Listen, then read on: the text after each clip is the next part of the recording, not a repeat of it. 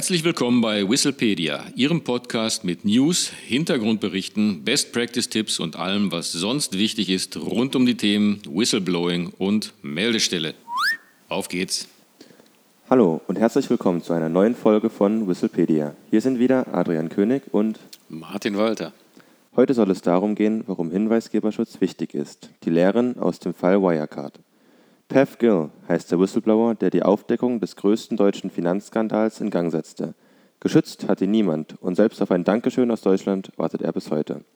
Selten hat man die Möglichkeit, die Motivation eines Whistleblowers und die aus der Hinweisabgabe resultierenden Konsequenzen im Detail nachzuvollziehen. Die Zeitschrift Compliance Praxis hat in der Ausgabe 3 von 2021 ein Interview mit Pav Gill veröffentlicht, das die Einblicke ermöglicht. Martin, welche Einblicke konnte man gewinnen? Ja, wenn wir uns mal zunächst mit der Ausgangslage äh, befassen, also was waren eigentlich die konkreten Hintergründe, dann ähm, kann man festhalten und auch dem Artikel entnehmen, dass PEFGIL Senior Legal Counsel war für elf Länder in der Region Asia Pacific. Und in dieser Funktion sprach ihn dann eine Mitarbeiterin des Finanzbereichs in Singapur an und hat ihm berichtet, dass sie vom Unternehmen gezwungen worden sei, illegal zu handeln. Gill bewahrte die Anonymität der Hinweisgeberin und gab den Hinweis an einen Mitarbeiter des zentralen Compliance Office in Deutschland weiter. Und mit dessen Genehmigung setzte er eine forensische Untersuchung in Gang, die deutliche Hinweise auf Fehlverhalten und kriminelle Handlungen einzelner Mitarbeiter ergab. Das äh, Untersuchungsergebnis, also der forensische Bericht, gelangte dann aber auch in den Wirecard-Vorstand. Und äh, das Vorstandsmitglied Masalek und wie sich hinterher herausstellen sollte, wie wir wissen, einer der Haupttäter, übernahm persönlich den Fall. Und wenn man schon weiß, dass das mit der Haupttäter war, dann kann es ja eigentlich nicht überraschen, dass die Untersuchung kurzfristig beendet wurde und ähm, Gill gezwungen wurde, das Unternehmen zu verlassen. Aber nicht nur das, also ähm, dass sein Job verloren war, was ganz perfide war, äh, Wirecard versuchte danach, ihn persönlich zu diskreditieren um ihm die Aufnahme einer neuen Tätigkeit beim anderen Arbeitgeber unmöglich zu machen. Also warum die das gemacht haben, also Wirecard ist eigentlich völlig unerklärlich, weil die Gefahr der Aufdeckung dadurch ja noch weiter erhöht worden ist, wenn man den ehemaligen Mitarbeiter dann auch noch daran hindert, eine neue Aufgabe wahrzunehmen. Also völlig unerklärlich. Aber wie auch immer, in dieser schwierigen Situation wandte sich dann die Mutter von Perf Gill, also noch nicht mal er selbst, an die Presse. Und ihr eigentliches Ziel war es, die Rufschädigung ihres Sohnes zu beenden, damit dieser, wie gesagt, eine neue Stelle finden konnte. Die nachfolgenden Gespräche dann mit der Financial Times führte dann äh, Perf Gill natürlich selbst. Und äh, wenn man das mal sich vor Augen führt, dann erkennt man, glaube ich, unschwer, dass der Fall Wirecard aus Sicht eines Whistleblowers quasi den Worst Case darstellt.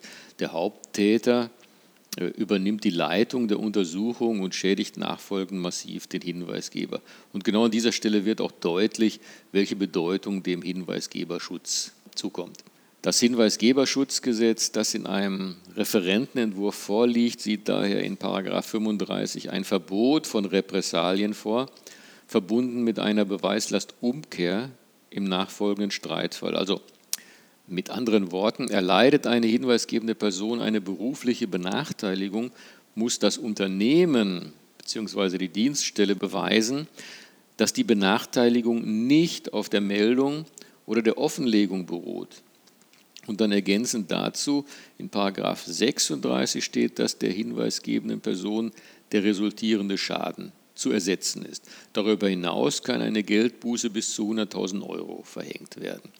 Allerdings, das muss man jetzt auch mal sehen, man sieht das ja ganz exemplarisch hier, ähm, dass dieser Fall deutlich macht, dass die im Referentenentwurf zum Hinweisgeberschutzgesetz angedachte Maximalhöhe, also die 100.000 Euro, viel zu niedrig angesetzt sind. Also auf 100.000 Euro ist es ja hier den Herren Masalek äh, und anderen Vorständen in keiner Weise angekommen. Also wenn man sieht, im äh, Kartellrecht oder auch im Datenschutz werden äh, Strafen ja in Prozentsätzen vom Konzernumsatz angesetzt.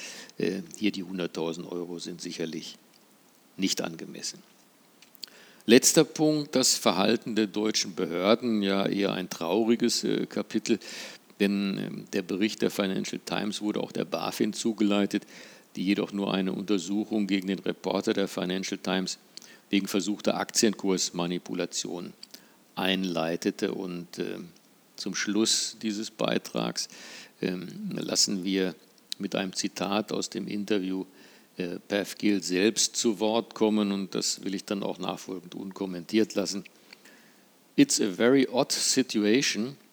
You have someone who has helped to expose your country's biggest ever fraud, but the country itself has not said We want to protect or even thank you because you helped us out. Ja, vielen Dank, Martin. Wenn Sie mehr zum Thema Whistleblowing erfahren wollen, besuchen Sie uns auf unserer Website unter hinweisgebersystem24.de. Bei Fragen oder Anregungen zu diesem Podcast erreichen Sie uns außerdem unter podcast.hinweisgebersystem24.de. So viel für heute. Auf Wiederhören. Auf Wiederhören.